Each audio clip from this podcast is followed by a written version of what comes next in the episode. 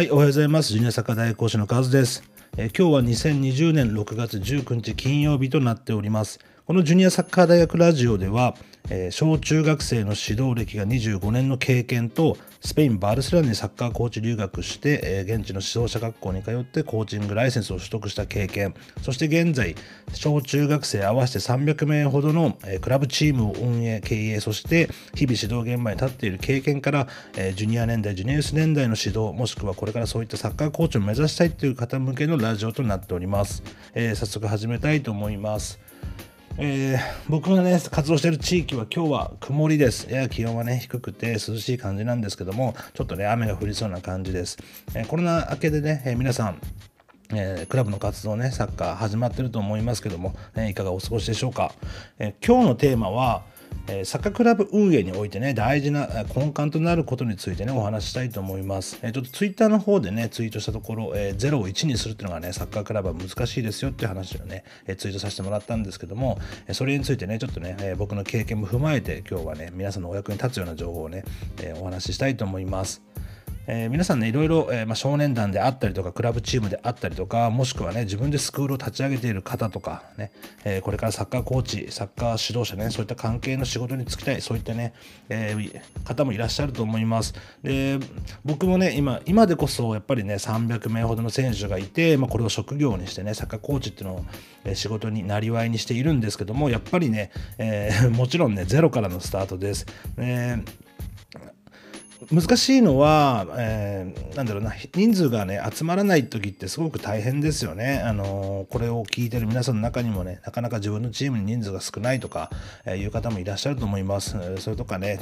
サッカースクール立ち上げたんだけども全然集まんないとかねそういったことあると思います。えー、これは僕も実はすごく経験があって、え30代の頃にね起業して、まあ、クラブチームを立ち上げたんですけどもやっぱり最初はね、え少なかったです。えーうちのクラブは小学生年代に関しては、まあ、育成コースっていう形で、まあ、ちょっとね週3回練習してより専門的にねサッカーをやるコースと、まあ、スクールコースっていうね普及部門にあたる2つのコースがあるんですね。でスクールコースじゃなかった育成コースもスタートした時は30人40人ぐらいからスタートしたんじゃないかなと思います、えー、当時はね少年団でサッカーをやっていましたんで、まあ、少年団のチームをね一度解体して解散してそれをクラブチームにするっていう形でねスタートしました。多分ね30人ちょっとのメンバーからスタートしたのかなと思います。でと同時にえそういったねスクール部門の普及コースをね設置したんですけども、えー、最初にね、え、入った選手はね、え、たった1人でした。で1人のね選手に対して僕も僕ともう1人のコーチ2人でね、えー、指導するっていうことが何ヶ月も続いて、まあ、正直ね心折れそうになりますよね。こういった経験皆さんあるかもしれませんけどもかなりねメンタル的にやられるっていうのはね結構経験があるかと思います、えー、まあ今からねサッカースクールを立ち上げたいとかもしね今サッカースクールを立ち上げて、えーあんまり人数が集まっていないっていう方はね、まあちょっと今日はね、きっと役に立つ話になるのかなというふうに思います。で、やっぱりね、えー、1人入ってくれた。でもコーチからすると、はあ、まだ1人かとかね、まだ2人か、まだ3人かっていうふうな、こう、マイナスのメンタルになりますよね。でも、えー、そういった状態で指導していると、えー、おそらくね、人数は増えません。これも僕の経験とか、まあ、いろんなチームをね、周囲のチームを見てきた感じでいくと、やっぱりどうしてもね、サッカー指導者って、え、3人とか4人しかね、選手いなかったら試合もできないですよね。そうするとやっぱメンタル的にね、モチベーション下がります。下がるんですけども、下がった状態で指導するっていうのはね、やっぱり選手に伝わりますし、何よりね、保護者の方にバレますね。えー、なので、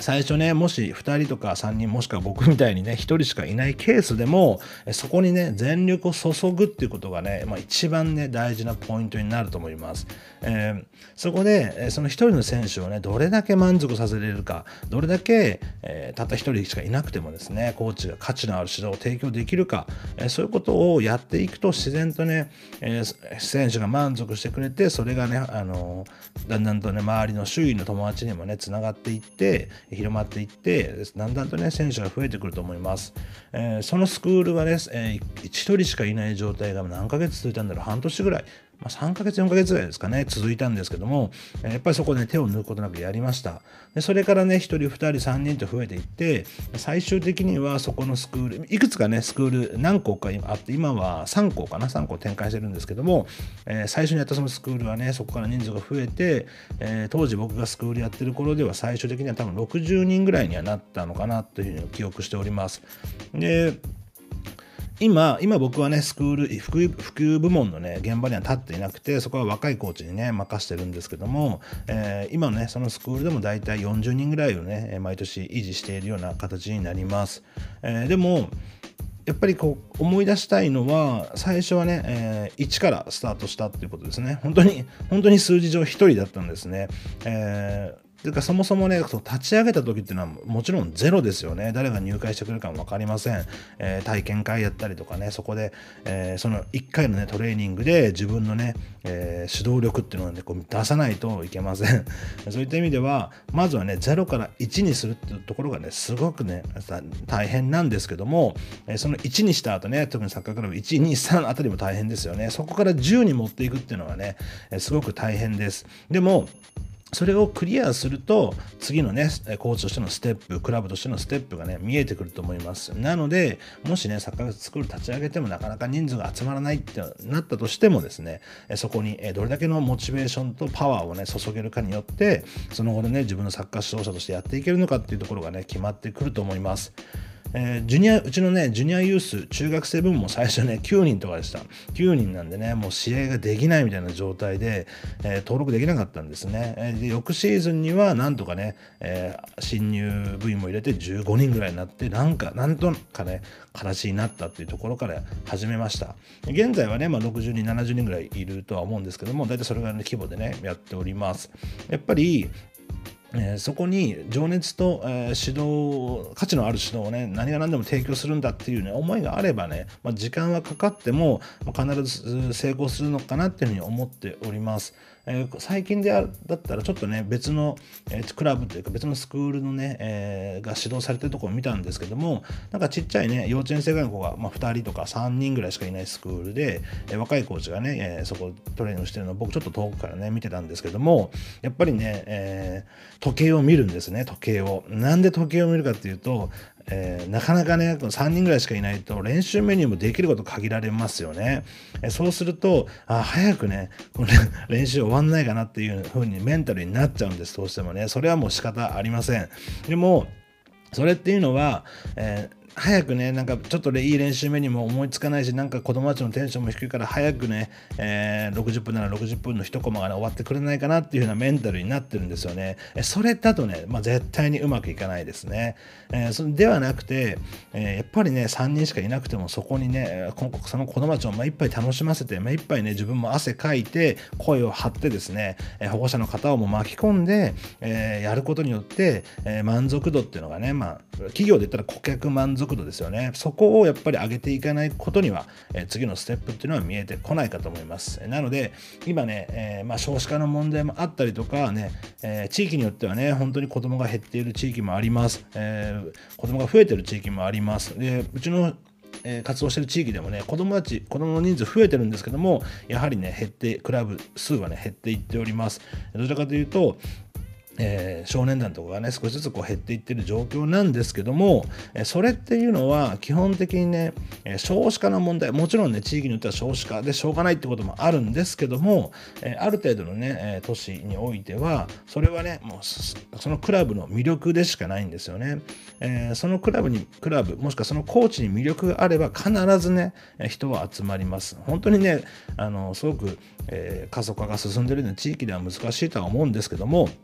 やっぱりね少子化といっても子どもたちがいなくなることはないんで、えー、そういったね子どもたちにサッカーをやりたいと思わせるような指導をして行っていくっていうところところがね大事かと思います。結局少子化で、えー、子どもが減っていったとしても、えー、サッカー以外のね野球とかバスケとかねそういった、え別のスポーツにもね流れているサッカーの普及がうまくいっていないってことも考えられますんで今一度ね、え自分たちのクラブ自分の指導ねコーチとしての価値は何なのか何を提供するのか、えどうやってったら子供たちがね、サッカーを好きになってサッカーを続けていってくれるのかそういった普及も踏まえてやるっていうのがまず最初のねコーチとしての最初のまあ大きな壁というか最初にやらなくちゃいけないところなんですね。そこをクリアしていけばだんだんとね自分が目指す方向に進んでいけると思います。繰り返しますが僕もね最初は全然ダメでした、えー、全然人もね集まらなくて本当に苦労したんですけども、えー、そういった経験を踏まえてねやり続ける、えー、真摯にねこの仕事に向き合ってやり続ければ必ずねいい結果、まあ、人数が増えるという意味ではね、いい結果に向かっていくんじゃないかというの思いますんで、えー、皆さん、えー、指導現場に立たれている方、本当にね、大変だと思います。えー、ボランティアの方もいらっしゃい,、ま、いらっしゃいますよね、えー。本当に大変なんですけども、やっぱりね、えー、子供の前に立てば、ね、プロでもアマチュアでも関係なく、一人のコーチとしてね、えー、選手と向き合えば、必ずその情熱っていうのがね、選手に伝わると思いますんで、えー、そういったことにね、チャレンジしてみてはいかがでしょうか。